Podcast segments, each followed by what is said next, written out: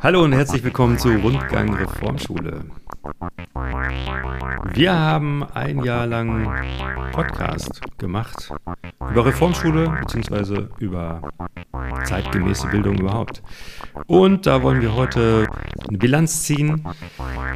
Mal gucken, was uns alles heute einfällt. Ich bin Timo Knüpper, aber ich bin nicht alleine hier. Lisa und Tim sind auch da, das ganze Moderatorenteam in voller Stärke. Jetzt sagt ihr doch endlich mal was. Jetzt. Ja, wir sind heute zum ersten Mal zu dritt. Ja, Halli, hallo. Nee, stimmt gar nicht. Wir waren schon mal zu dritt.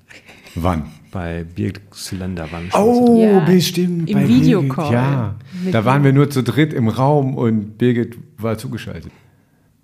Also für mich ist der Podcast heute irgendwie mal so nachfühlen, was war das ganze Jahr, wie, welche Folgen fanden wir geil, was waren gute Erlebnisse ähm, und wie geht es uns jetzt gerade, ja, im Elternrat, in der Schule, als Eltern. So, und das mal so ein bisschen Revue passieren zu lassen. Weil ich meine, unsere Hörer haben natürlich auch alle Folgen gehört und haben die präsent. Ähm, aber für uns äh, waren das ja quasi jeweils Organisationsaufwände, Termine, Absprachen, äh, hinterher nochmal hören, für dich dann hinterher nochmal groß schneiden, Timo. Ähm, womit haben wir angefangen? Was war unsere erste Folge? Die erste Folge habt ihr zu zweit gemacht. Das war die Folge 0. Das war die Folge 0, genau. 0 haben wir zu zweit gemacht als kleines Intro und dann kam schon die Folge mit Rainer über Grundsätze der Reformpädagogik. Ja. Stimmt, Rainer, der, der alte Elternratskollege. Es war eine schöne Folge.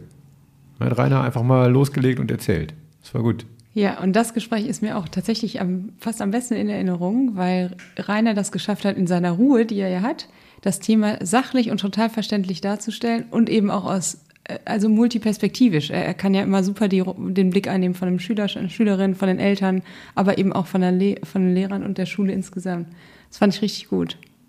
Also war sehr erhellend für mich. Ja, es hat einem diese, diesen, ja, den Grundgedanken so schön nahe gebracht. Ne? So ganz einfach, schlicht erklärt und man wusste so, ja, das, das ist die Haltung, die da wichtig ist, das ist der Blickwinkel, der dabei wichtig ist. Also als erstes schon mal eine Hörempfehlung nochmal äh, für Folge 1 auf jeden Fall mit Rainer.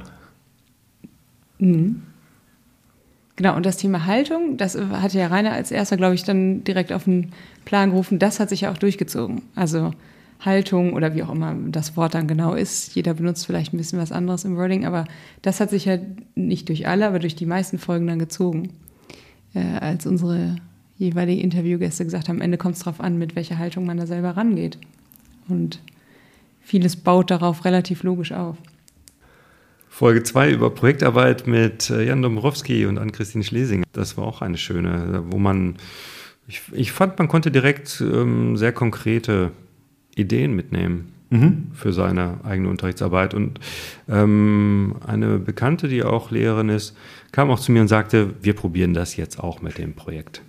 Ja, echt? Ja. Ah, cool. Das fand ich auch schön. Das ist auch so ein Thema, finde ich, wo, was so praktisch greifbar ist. Ne? Ähm, was, ja, wo man so sagen kann, ah, okay, Projektarbeit, wie funktioniert das, wie geht das?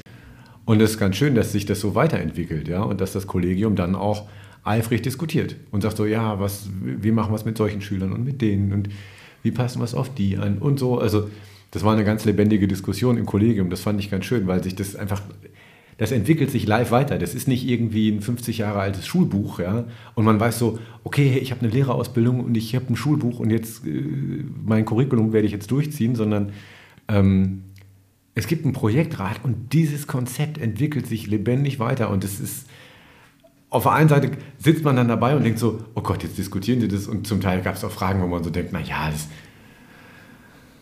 ja, manches muss man, man kann nicht alles im Prozess schreiben, ja, manches muss man dann einfach mit reinbringen und so. Und trotzdem, ähm, da passiert live eine Entwicklung von etwas, was unsere Kinder dann genießen. Und ich finde, da sieht man ganz schön, dass das ist so das Potenzial der Reformschule, ja, dass man nicht eben stehen bleibt und sagt, ja, das war das Schulbuch, klappt es mal auf auf Seite 17 ähm, sondern die Leute, die da arbeiten, müssen selber viel lernen darüber, wie das funktioniert. Und das ist, äh, ich finde das total fabelhaft, weil es einem überhaupt ja mal die Perspektive öffnet. Ja, ich bin auch Lerner. Ja? Und das äh, muss man ja auch sagen, wir alle haben als Lerner unsere Geschichte und äh, ne, natürlich auch Lehrende. Ähm, die man dann auch manchmal im Raum gespürt hat in der Schulkonferenz. Ja, wo man sagt, ja, okay, klar, ist jetzt nicht auf den ersten Blick alles richtig und dann gab es noch einen Rechtschreibfehler und dieses und jenes und so. Es war auch zum Teil ganz süß, aber es ist einfach schön, dass es lebendig ist. So. Man muss aber auch dazu sagen, es würde gar nicht anders gehen. Weil wir kriegen ja immer wieder neue LehrerInnen an die Schule. Und äh, auch die, die da sind, fallen oft wieder in irgendwelche Routinen zurück. Das heißt, äh, Reformschule gibt's nur, wenn man dauernd dran arbeitet. Und wenn man das nicht macht, dann ist man innerhalb von kürzester Zeit, glaube ich, wieder im alten System drin. In weiten Teilen. Mhm. Also dieses Weiter, was wir ja immer betont haben, auch die Schule muss sich immer weiterentwickeln, das ist einfach ein, das, das muss einfach sein, weil die Tendenz immer dahin geht, dass sich die, die ganzen Strukturen wieder verfestigen.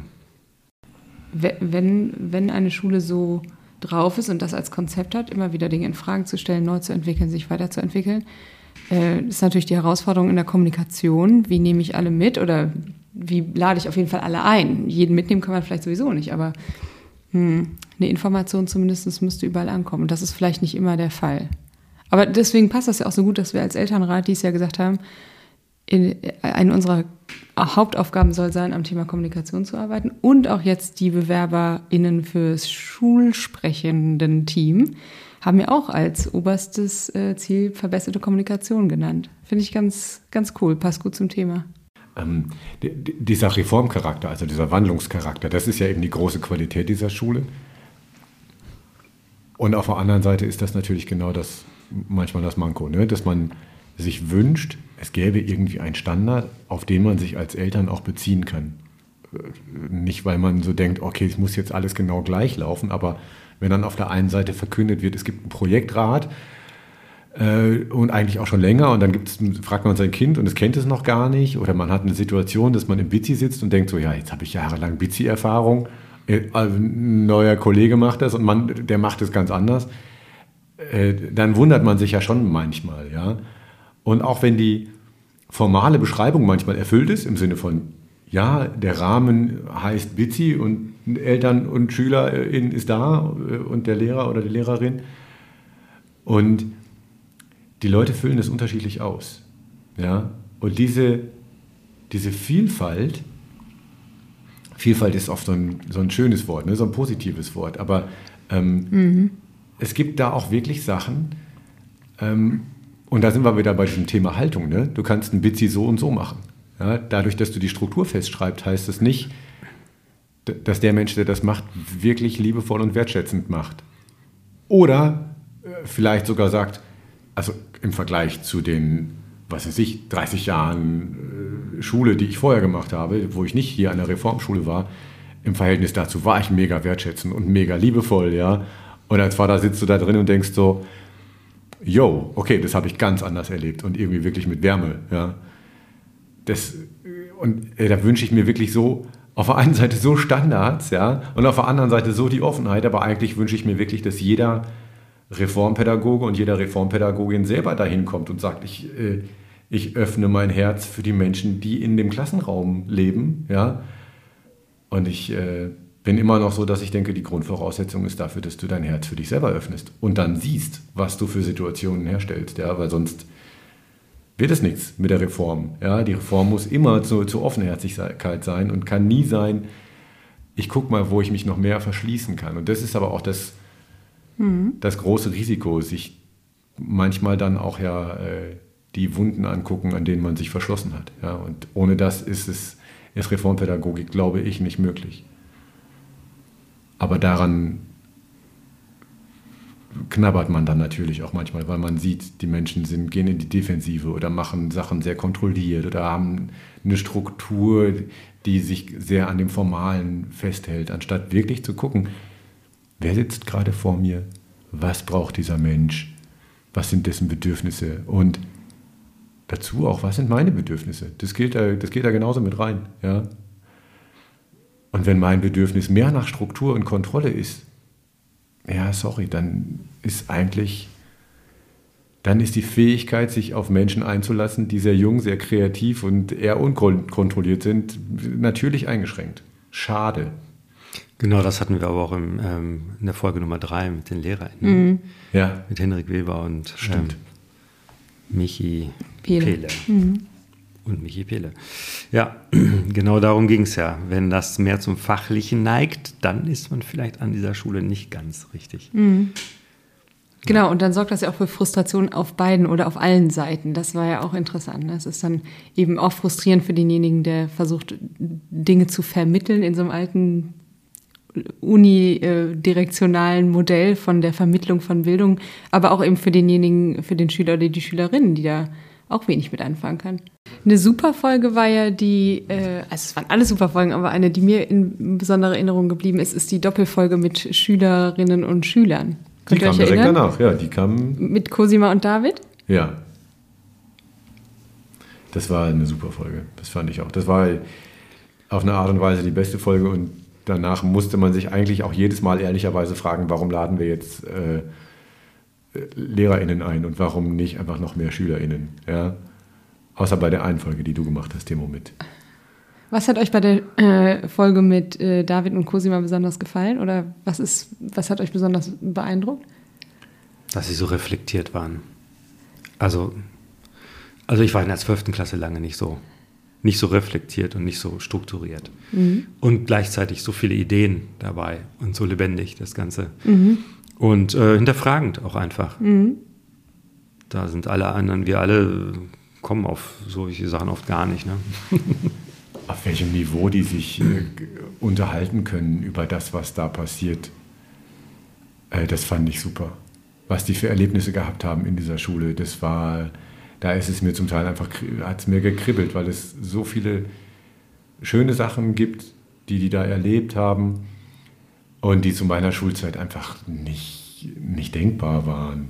Ja, also das, mir fällt jetzt gerade gar kein konkretes Beispiel ein, aber wir haben über, zum Beispiel über Herausforderungen gesprochen mit den beiden.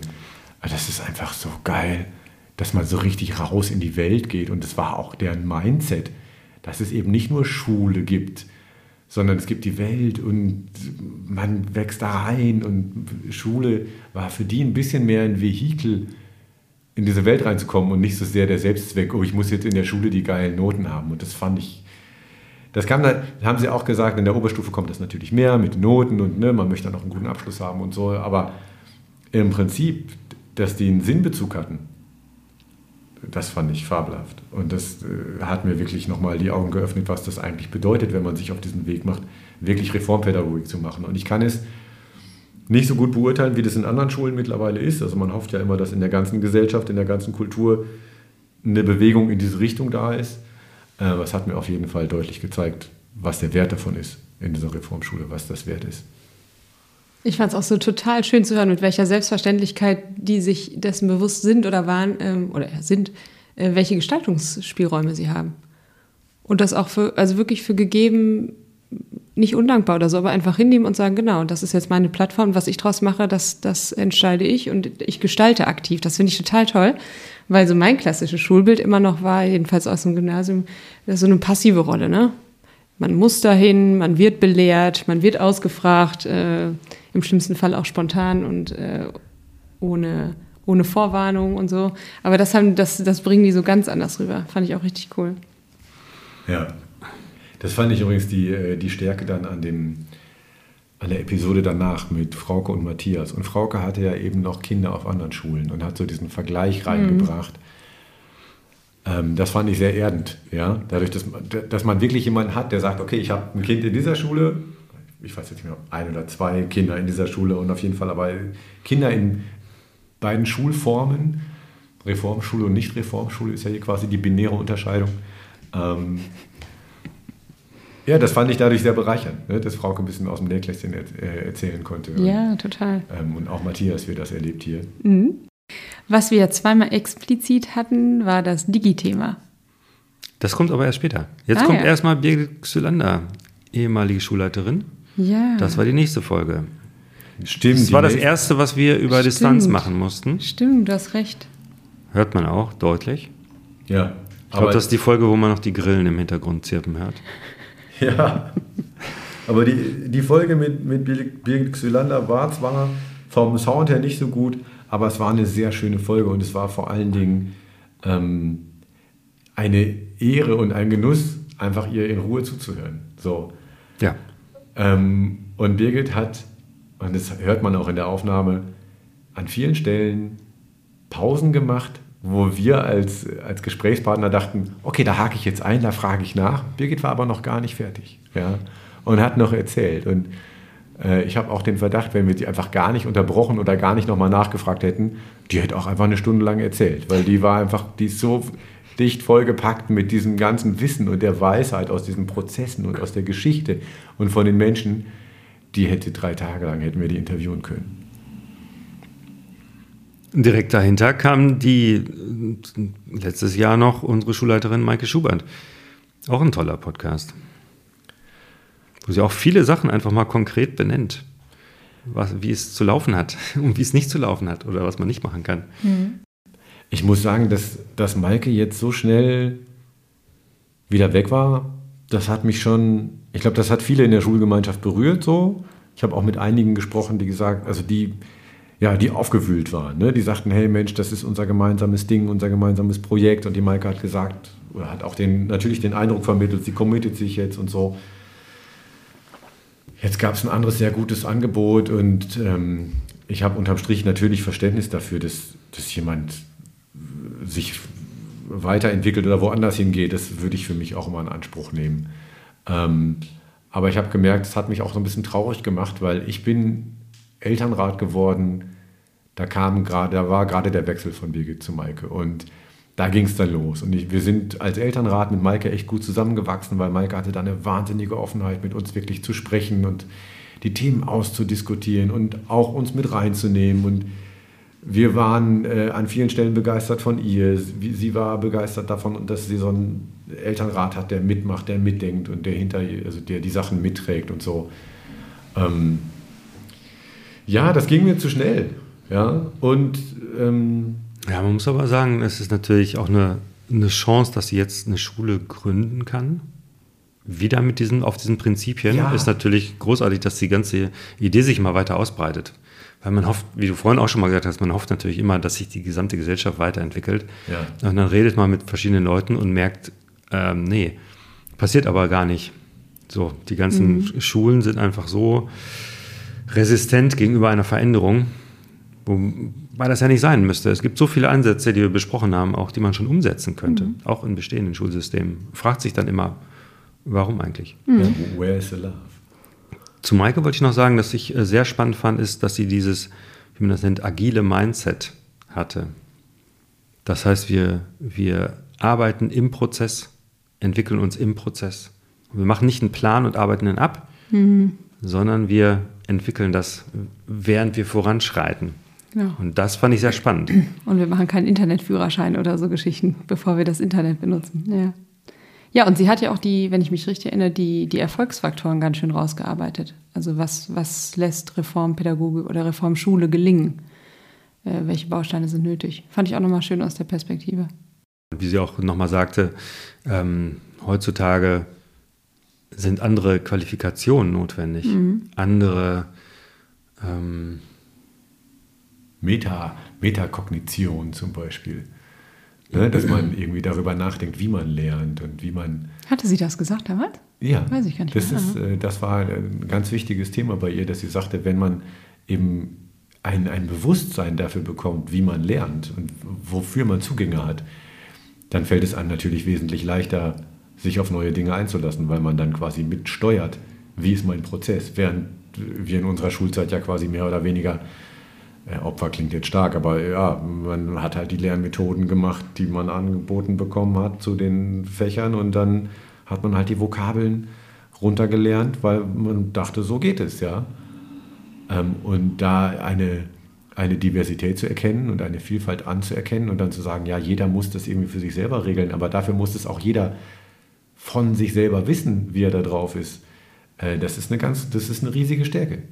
Hm, was ich gerade noch sagen wollte, sie sagt ja, die, die Kompetenzen, die man heutzutage braucht, ähm, sind ganz andere als früher.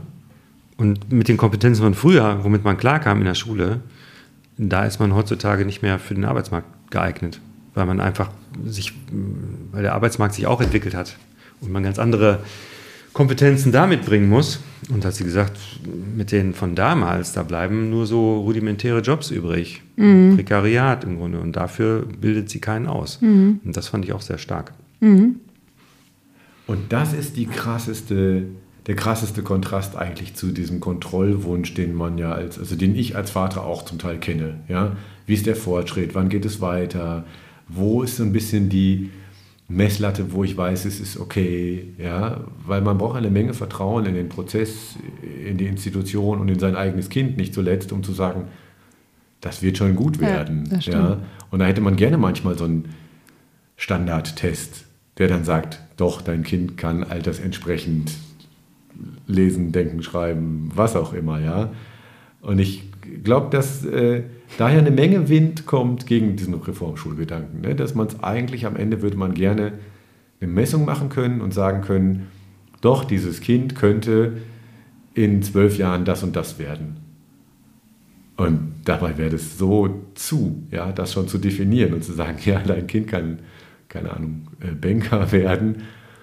Äh, what could be worse? Ja? Also, Hier, apropos Test und altersgemäße Entwicklung und so weiter. Ich musste in dem Moment, als du das sagtest, gerade nochmal dran denken, wie schräg das wäre, wenn wir mit unseren 40, wie auch immer Jahren auch jährlich so einen Test unterzogen würden, ne, der uns bestätigt, dass wir altersgemäß entwickelt sind mit 40 oder 45 oder wie auch immer. Äh, wie, wie unglaublich absurd das ist, wenn man das dann auf Schüler oder Kinder appliziert. Mhm. Dann hatten wir zwei Folgen über Digitales. Die erste mit Jöran Moos-Mehrholz und die zweite mit Jens Schupper.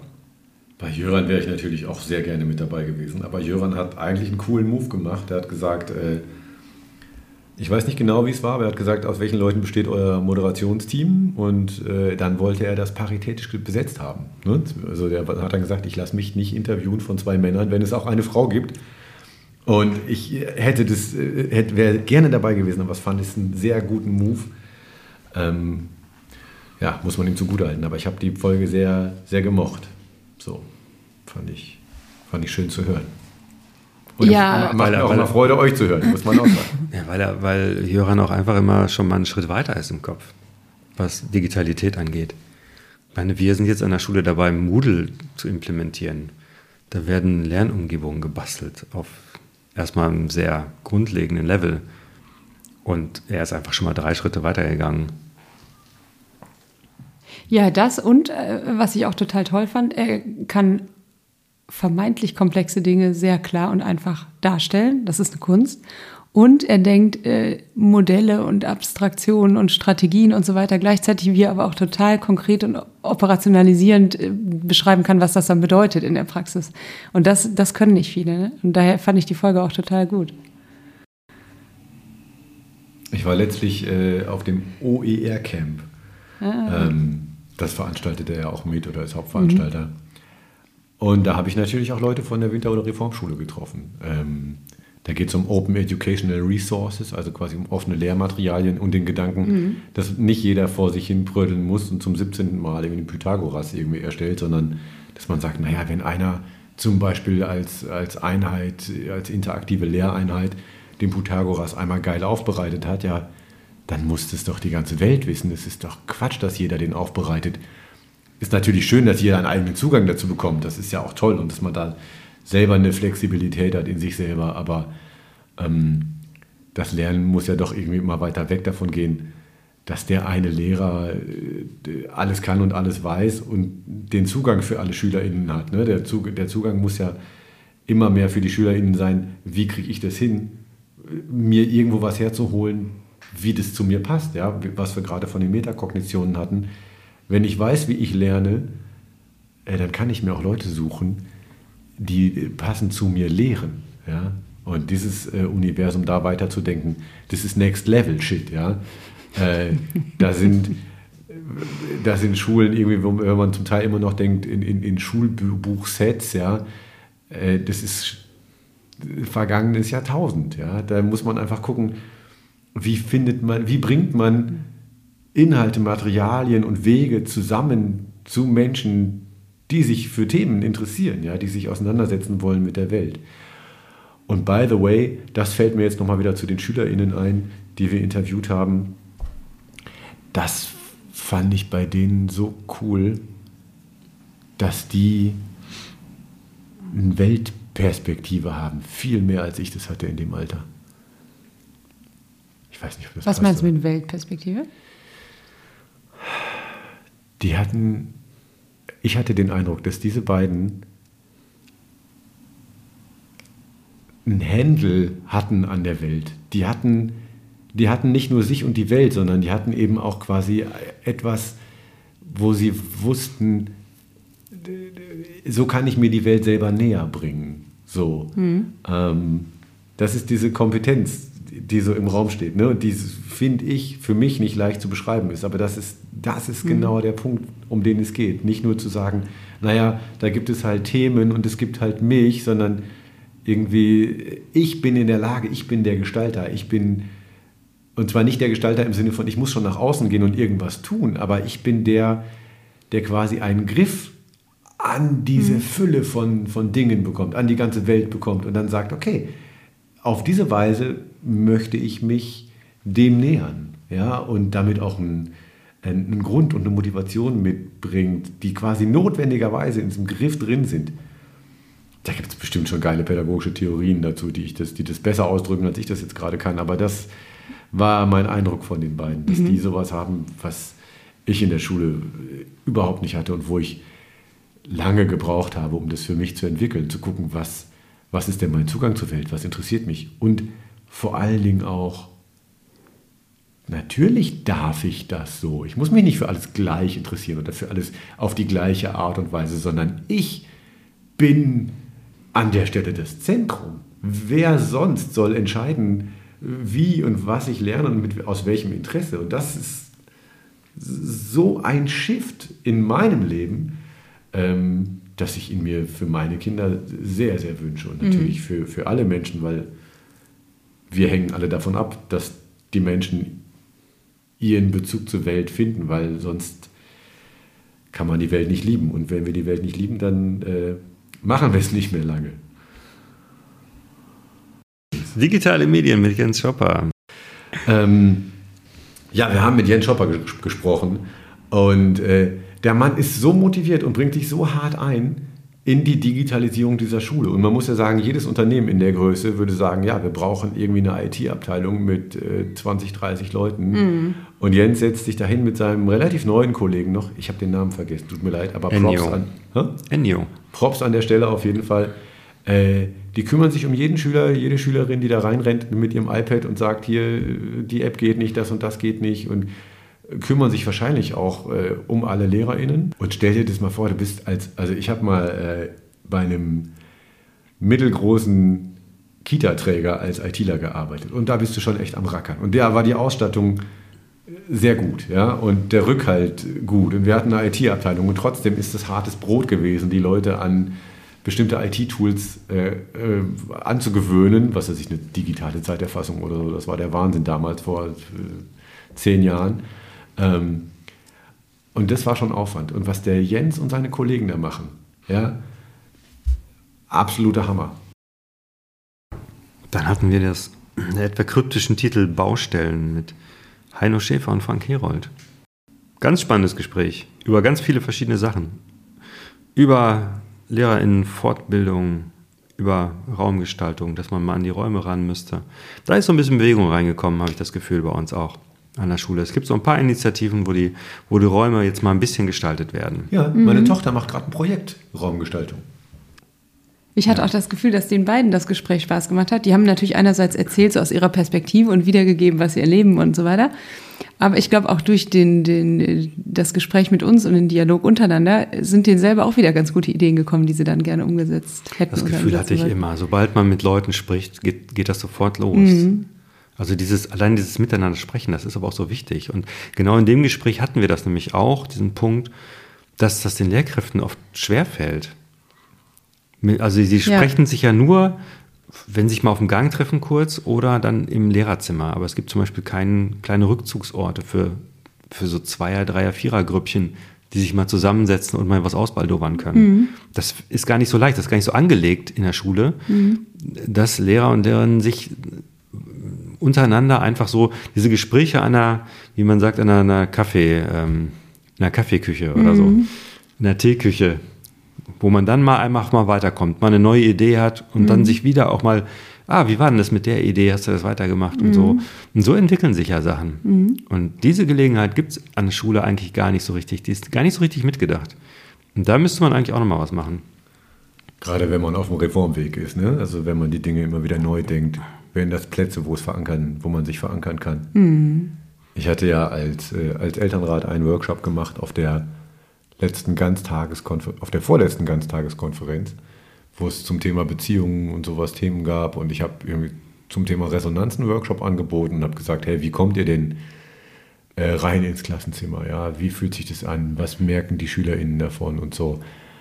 Und die haben sich äh, so äh, intensiv ausgetauscht, ja, ich hätte beinahe heftig gesagt, weil es einfach, die sind so richtig, meine, ich dachte so, wann kommt eigentlich mein Workshop-Teil? Ich hatte nur quasi drei Sätze gesagt, einleitend, ja, und die haben sofort losgelegt. Die hatten richtig Bock darauf, mal davon zu erzählen, mal davon zu berichten, mal von anderen zu hören, sich ein bisschen abzustimmen, abzugleichen und so. Das war, äh, war also es hat gleich sofort angefangen zu kochen, ja, und das war eine total gute Erfahrung, aber stimmt, die Rückseite ist, diese Räume fehlen, ja. Dann hatten wir Herausforderungen mit Arne Sorgenfrei. Und das war kurz bevor die Herausforderungen dann auch losgingen. Ja, die Herausforderungen sind ja so ein ganz wichtiger Bestandteil dieser Schule. Ne? Einmal historisch, dass es die Alpenüberquerung wird da immer noch zitiert, sozusagen als, äh, als Event, das da passiert ist. Und passiert es noch? Ich weiß es gar nicht. Jetzt wieder. Ja, jahrelang nicht, aber dieses Jahr war zum ersten Mal wieder Alpenüberquerung dabei. Ja. Und aber mit wem man auch redet, äh, sehr, sehr viele Leute sagen, Herausforderung, das ist die wichtigste Erfahrung, die die Kinder in der Schule machen. Mhm, Das sagen ja auch die, die älteren Kinder selbst, ne? von ihrer Schulzeit rückblickend. Habt ihr Kinder, die Herausforderungen gemacht haben? Ja. Ja? Ja. Timo, du auch. Ne? Jetzt äh, sagt ihr doch mal, was hat sich bei. Also, meine Kinder sind zu jung, die haben das noch nicht gemacht. Die sind gespannt, aber hm? Was sind denn. Was war so ein Shift in euren Kindern, bei euren Kindern? Ist, was ist, kann man sagen, was da passiert oder was das für die bedeutet? Sie fangen ganz stark an, Verantwortung zu übernehmen. Also für sich und für die Gruppe. Das ist durchaus auch eine Neuerung, was man ja so im Familienkontext nicht unbedingt mitbekommt. Also die Kinder sind ja zu Hause auch immer anders, als wie sie in der Schule oder bei ihren Freunden sind. Ja. Und ähm, aber dass sie sich, wenn man dann also nachher hört, ja, hat sich jetzt sehr intensiv um seine Mitschüler gekümmert und so gesehen, dass alle morgens aufgestanden sind und das Zelt abgebaut haben und dann, dass das Essen da war, dass es organisiert wurde. Das heißt, äh, wenn ein Bedarf war, ist er in diese Rolle gesprungen. Das ist schon schön zu hören. Oder dann eben die Erfahrung, über die Alpen zu laufen und was das für eine tolle Gruppe am Ende gab. Also wie, wie die Gruppe zusammen das macht und wie sie sich abstimmen und wie sie dann durch den Regen laufen oder im, im Regen. Da gab es in Italien diese großen Überschwemmungen. Und äh, die waren einen Tag oder zwei Tage vorher noch da. Und da hat es schon angefangen zu regnen. Und man sieht so, wie sie auf dem Platz stehen. Und dann das Wasser steht schon da auf dem Platz eigentlich. Und sie stehen da und Krass. warten auf den Bus auf, für die Rückfahrt. schon. Ähm, und dann sieht man die Bilder, wie die dann über die Alpen gucken. Das ist so großartig. Da ich, ich war so neidisch. Ich wäre so gerne mitgegangen. Ja. Ja, das sagen wir immer wieder, dass es auch eine Herausforderung für die Eltern geben müsste. Wie schön das wäre. Ja, dann gab es einen sehr schönen Podcast mit Pippa, Flora und Pauline. Sie haben sehr viel Spaß gehabt, vor allem zum Ende hin. Schönster Podcast, echt. Also ich habe den, der, der lief zwei Minuten und es war einfach ähm, die beste Stimmung. Ja, es war einfach. Ja, also wir haben, es gab andere Inhalte, ja, aber die Stimmung war so gut und wie du dich mit den Kindern unterhalten hast und äh, aus, die ausreden lassen hast und was die dann erzählt haben. Ich, ich fand, fand das eine ganz schöne Folge. Auch an jeden, der das noch nicht gehört hat, einfach nochmal hören, weil das ist einfach, das macht so Spaß und es ist so eine leichte Folge. So. Ja, und was sie auch drauf hatten, ne? Ja. Richtig gut. Ja, sind ein paar sehr schöne Sätze gefallen. Die nächste Folge können wir kurz machen, das waren die Seekarten, die wir nochmal vorgestellt haben. Das habt ihr beide gemacht, ne? Das kann sich jeder noch mal angucken. Es gibt bei uns in der 5 bis 10 sind die Seekarten immer noch nicht in der Anwendung. Immer noch schade. Vielleicht kommt jetzt noch mal Bewegung rein. Die Abteilungsleiter 5 bis 7 und 8 bis 10 haben beide Bereitschaft erklärt, die jetzt doch einführen zu wollen. Ich bin gespannt. Das ist diese Seekarten, ich glaube, das ist auch noch nicht, nicht völlig durchgedrungen, dass es quasi in all dem großen Möglichkeitsraum an dieser Schule, äh, dass es Orientierung braucht. Ja, und das ist genau diese perfekte Metapher. Du brauchst auf einem Meer brauchst du eine Seekarte. Wenn du in alle Richtungen segeln kannst, dann musst du irgendwie wissen, wo komme ich wo an, wo war ich schon mal, wo kenne ich mich aus. Und es ist so eine Qualität, ähm, das als Orientierung zu haben. Und das ist natürlich aber auch was, was man verstanden haben muss und was dann auch gründlich eingeführt werden muss, weil von einer Schiffsreise, bei der man mal mitgefahren ist, weiß man nicht, warum brauche ich einen Kompass, einen Sextanten und eine Seekarte. Ja, du musst schon selber mal auf offenem Meer sitzen und denken, oh, und dann merkst du, ah, die Seekarte. Vielleicht benutzt du die Seekarte sogar zwei Jahre und merkst dann im dritten Jahr, ach stimmt, da war ich überall. Deshalb würde mich das wirklich freuen, wenn man das quasi einfach institutionalisiert und sagt, ja, das benutzen wir und das ist in den Lern in den Entwicklungsgesprächen mit drin, das ist im BITSI mit drin und man guckt gemeinsam drauf, um das zu würdigen, um das zu wertschätzen, weil man würdigt damit ähm, viel besser als in allen anderen Instrumenten, die wir haben, ähm, die Innenwelt der Menschen, die da lernen. Und äh, das kann, kann auf die Art und Weise kein Logbuch, das können nicht die Notizen, das können nicht die Bücher. Ähm, und natürlich ist es ein Abbild, ja, man, die Seekarte ist ja quasi vorgezeichnet, aber im, in diesem Dialog zwischen diesem, dieser externen Karte und seiner eigenen Innenwelt, da etabliert sich eben halt die Fähigkeit, ähm, den eigenen Lernweg nachzuvollziehen. Und das ist einfach ein mega geiles Geländer. Und ja, daher das Plädoyer wirklich ichwirwelt.org. Ladet euch die Seekarten runter, guckt euch das an und ey, echt, selbst wenn es euch in den nächsten zwei Jahren äh, fremd vorkommt, ihr werdet im vierten Jahr denken, warum mache ich das nicht seit sieben Jahren? Dann bin ich weit gefahren zu Ines Boban und Andreas Hinz in Schleswig-Holstein zum Thema Inklusion. Das ist eine Folge, die, in die ich letztens noch mal reingehört habe. Die beiden sind einfach so gut im Thema. Das, ist, das Thema ist so wichtig und das Thema gehört in jedes andere Thema rein. Ja. Und das ist so sehr an der Basis von dem, was bei Reformpädagogik passiert. Was ist dir da am, am stärksten in Erinnerung geblieben aus dem Gespräch? Die Folge ist äh, deshalb herrlich, weil die beiden einen tiefen wissenschaftlichen Einblick haben über das, was momentan an Inklusionspädagogik geht, was in der Vergangenheit ging. Die kennen verschiedene Leute, die da mitgekämpft haben an diesen Fronten.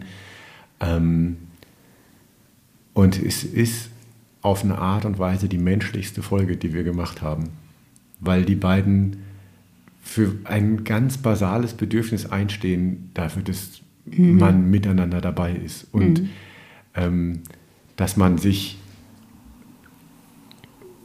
dass man sein Herz öffnen muss äh, für jeden und dass überall institutionelle Schranken und Denkblockaden sind, die, wenn man sie anschaut, eigentlich gar nicht fassen kann.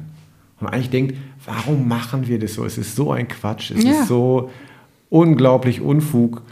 Ähm, und wie herrliche Situationen die erlebt haben, das, die hatten wirklich so eine Lebendigkeit aus, einem, aus einer lebenslangen Berufsleben-Erfahrung von, von einer Tätigkeit, die da drumherum gebaut war. Und einen ganz warmen, liebevollen Blick für Menschen und Kinder, egal wo. Ja? Und ein, eine, zum Teil eine Bitterheit für die, für die Behörden und für die Prozesse, die in Schulen laufen und für die Trägheit. Äh, gegen die man dann immer irgendwie angehen muss. Ja. Das ähm, tut in der Folge auch ein bisschen weh, dass man merkt, so, wir könnten so weit sein äh, an vielen Stellen. Und das wäre eben, und das ist auch so deutlich geworden in der Folge, das ist nicht eben nur ein Gewinn für die Menschen, die Inklusion brauchen, Ja. ja. sondern es ist ein, äh, wenn man Inklusion macht, dann heißt es, jedes Kind mit all seinen Eigenheiten und mit dem, wie es ist, ist da. Und es muss nicht irgendwo reinpassen oder es muss sich nicht irgendwie angleichen oder sich nach irgendwas strecken, sondern wenn ich den, der vor mir sitzt, einfach nehmen kann, genau wie er ist, dann kann er, kann er wachsen, dann kann er blühen, dann kann er da sein und sich zeigen. Und wo immer man Mechanismen hat von, von Scham oder kannst du noch nicht oder passt du noch nicht oder äh, wie machst du das bloß, wird immer Wachstum eigentlich aktiv verhindert. Und das haben die beiden äh, schön dargestellt. Ähm, ja, hat mich sehr berührt, muss ich sagen. Cool. Und dann guckt man sich die, die aktuelle Entwicklung in den Bildungsplänen in Hamburg an und man versteht es überhaupt nicht. Das ist so ein himmelweiter Unterschied. Bildungspläne gehen in genau die andere Richtung. Und ähm, leider, trotz Einsprüchen von Schulleitungen, von mhm. Eltern, von allen, die in der Bildung tätig sind, mhm. wird es jetzt versucht durchzudrücken von der Behörde. Und das ist einfach ein Unding. Es, es kann einfach nicht sein. Ganz eng damit verknüpft ist ja das Thema Beziehungsarbeit. Und darum ging es im nächsten Podcast mit Katrin Dögel, ne? Ja. Von der Wir. Wir haben auch mit, äh, mit Katrin Dögel im Prinzip versucht oder gesagt, na, wir sprechen über Inklusion. Und wir sind aber genau dann zu dem Punkt gekommen, wie, wie spricht man über Inklusion? Es ist, bei jedem Menschen gibt es Situationen, wo man, wo er einfach braucht, dass man ihn so nimmt, wie er gerade ist. Sport und Feedback mit Fridolin Kucke. Sehr spannend, sehr interessant. Einen sehr guten Blick für, wie es den SchülerInnen geht oder was für eine Verfassung sie sind. Also ich als nicht großer Genießer von Sportunterricht in meiner Zeit fand diese Folge ganz toll, weil es so, man so gemerkt hat, es tut sich da was in dem Bereich und es gibt Menschen wie ihn, die das auf eine Art und Weise füllen, dass ich denke, ja, so hätte ich es auch gerne gemacht. Also ich habe nicht gerne Sport gemacht, ich war, äh, ich wurde, wenn man einen großen Witz machen wollte, hat man mich als erstes gewählt im Fußball oder so, ja, mit diesem äh, Tip-Tap-Spritten und so. Und dann mussten zwei Leute wählen. Und wenn es ein guter Kumpel von mir war, dann hat er einfach einen Scherz sich erlaubt und mich als erstes gewählt. Und es, alle haben gelacht, weil sie wussten, den hast du jetzt aus ironischen Gründen gewählt. Ich war, ich war okay integriert, von dem her war das kein hartes Mobbing oder so, aber es war, das war mein Sportunterricht. Und ich bin auch nach wie vor, äh, ich fahre gerne gediegen Auto. Was für ein schöner Satz. Oh, ich bin immer total begeistert, wenn ich vom Sportunterricht höre, also von meinen beiden Söhnen, die dann erzählen von der Kampfmatte, auf der richtig, also nach allen Regeln der Kunst gekämpft wird, oder vom Mutsprung und so, ne, wo man sich monatelang darauf vorbereitet und dann den Schritt wagt und so und denkt, boah, das hat, also bis auf das Wort Sport hat das wirklich überhaupt keine Gemeinsamkeit mit dem, was ich da damals gemacht habe in der bayerischen äh, gymnasialen Oberstufe am Stufenbarren und so ein Scheiß. Also Sport ist ein total starkes Thema für Schulen. Dann hatten wir eine sehr außergewöhnliche Folge mit äh, Frau Dr. Schweder, ja. Frau Bögelsack und Herr Wulff, die eine Untersuchung gemacht haben, warum Reformschulen besser sind. Und es hat sich, sie haben zum ersten Mal, ich, ich wüsste gar nicht, dass es da einen Präzedenzfall schon gibt, wirklich nachgewiesen wissenschaftlichen Mitteln, dass Reformschulen besser sind. Das ist einfach. Jetzt kann man es mal schwarz auf weiß mhm. ähm, auch mal der Hamburger Schulbehörde vorlegen und sagen, mhm. diesen Bildungsplan könnt ihr jetzt in die Tonne treten. Bist du noch Nein, ganz großartig. Also diese, diese, ähm, wie weit das auch reicht und wie, wie, viel sie herausgefunden haben und wie viele Fragen sie stellen mussten. Und man kriegt so einen Einblick davon, was für eine Arbeit dahinter steckt. Ich wurde schon mehrfach gefragt, kann man das denn irgendwo nachlesen? Mhm. Nein, das ist alles noch in Arbeit. Das mhm. kommt jetzt langsam erst so nach und nach, wird das veröffentlicht. Mhm. Da ist was im Peer Review und so. Aber diese, man hat ja eine unglaubliche Menge an Daten. Die haben ja sehr lange Fragebögen mit über 80 Fragen, glaube ich, gehabt, mit über 1000 SchülerInnen. Mhm. Und dann hat man einfach Daten, mit denen muss man erstmal arbeiten und gucken, mhm. was, was, was, sagen diese Daten und wo bekommt man wirklich ähm, Aussagen rausgekitzelt oder wo kriegt man wirklich was, was wirklich trägt. Mhm. Ja, dass man sich das dann Genau, und wo findet man aber auch noch vielleicht äh, unbeabsichtigterweise Erkenntnisse, mit denen man gar nicht gerechnet hätte. Das fand ich auch Ja. ganz spannend. Ne? Ich glaube, zur Geschlechterfrage hatten sie doch zum Beispiel was herausgefunden, so wie, Mhm. was, dass es eben einen Unterschied macht oder auch nicht. Ich weiß jetzt gar nicht mehr, aber Die ich fand- gestressten Jungs waren das, Genau, die die sehr gestressten gut in der Jungs. Schule waren, aus Gründen. Die Genau. besser waren, wenn sie gestresst waren, aber nur in der Reformschule. Ja, Ja. genau, so war das. Ja, das ja. ist aber auch so, ein- im Nachhinein denke ich mir das, klar, wenn ich gestresst bin und da muss ich mich auf den Stuhl setzen und jemand äh, redet davon Mhm. irgendwas und ich muss was machen, worauf ich keine Lust habe, dann natürlich bin ich dann schlechter. ja. Ist auch Aber wenn ich gestresst Unsinn. komme und dann habe ich viel Energie und wenn ich dann das machen kann, was ich möchte und kann mich abreagieren daran, natürlich wird das besser. Ist ja eigentlich total logisch. Ja, so, solange mir man sieht es aber vorher nicht. Bevor man nicht so, eine, so ein Ergebnis hat, sieht man es nicht unbedingt, Das stimmt. dass das so läuft. Ja, ja, das war ein cooles Gespräch. Ich bin auch mal gespannt, wenn das dann veröffentlicht ist. Dann hatten wir noch einen mit Nina und Nadine zu Mhm. Elternmitarbeit, haben wir das genannt. Aber es ging um alle möglichen Themen mal wieder. Das war unser erster Pod nach, nach der langen Sommerpause, die wir gemacht haben. Wir hatten ja am Anfang versucht, so eine Zwei-Wochen-Taktung hinzubekommen. Das ist mit unseren Jobs und anderen Tätigkeiten und Familien nicht auf Dauer durchzuhalten. Und ähm, von daher sind wir jetzt ein bisschen seltener am Start, aber dafür hoffentlich nicht weniger spannend. Ja, Nina hat jetzt nach, äh, ich weiß nicht, äh, wie vielen Jahren den Elternrat Sieben oder acht Jahren? verlassen. Das war ja so die, die quasi im Elternrat, ja, die, die wusste alles, die konnte man alles fragen, äh, die hat die Kontakte, die Drähte überall hingehabt und so. Ähm, Nina, wenn du das hier hörst, du fehlst, ja, nur dass du es weißt. Auf jeden Fall. Und ich meine, für die Elternmitarbeit an der Schule haben die zwei äh, ja schon mal auf jeden Fall eine Lanze gebrochen. Das tun wir ja auch immer wieder und sehen jetzt für alle die, die vielleicht nicht aktiv im Elternrat sind oder als ElternvertreterInnen, ähm, wie viel Spaß das macht. Und äh, was wir bewegen können und wie offen jedenfalls diese Schule oder diese Schulform auch für den Input ist, der aus der Elternschaft kommt, äh, auf eine konstruktive Art und Weise. Also vielleicht, wer noch nicht dabei ist und Interesse hat, sollte sich vielleicht mal blicken lassen und mitmachen. Ja, aber man muss auch wirklich sagen, die beiden äh, haben das quasi auch auf einer unbezahlten halben Stelle gemacht. Ne? Also was da an, an Informationen, an Texten rumkommt, äh, wen die informieren, was die organisieren, was die planen und so. Nina jetzt, wie gesagt, nicht mehr, aber Nadine nach wie vor, äh, das finde ich unglaublich. Ja, absolut. Also man ist ein offenes Geheimnis, aber der, äh, die Arbeitslast im Elternrat ist äh, ungleich verteilt. Ähm, ja, aber es gibt eben Menschen, die äh, haben da diese Energie rein und das ist, äh, muss ich wirklich sagen, bin ich sehr froh und dankbar, dass, äh, dass da so viel Herz dahinter steckt und so viel Engagement. Das ist großartig. Ja, es, ist Absolut. auch, es ist auch wichtig, dass es immer so ein paar Leute gibt, mindestens eine, einen, ähm, die so vernetzt sind in der Schule, die sich so auskennen. Also es gibt viele, die engagiert sind in einzelnen Themen, aber die nicht, die nicht sagen können, zu wem muss ich denn gehen, wenn ich dieses Problem habe. Und dass es da jemanden gibt, das ist sehr wertvoll, finde ich. Dass jemand so einen Überblick hat. Das passiert gerade in der Schule. Total. Und wir hatten jetzt, wir haben einen neuen Elternrat mit ein paar neuen Leuten dabei. Ähm, wir, Also sind, wir sind auch noch größer geworden, der Elternrat, und wir hatten ein erstes Elternratstreffen. Ein großes. Wir haben den ganzen Samstag, Nachmittag äh, Zukunftsplanung betrieben. Was wir wirklich, wo wir wirklich vom Elternrat jetzt rangehen wollen, ist die Kommunikation.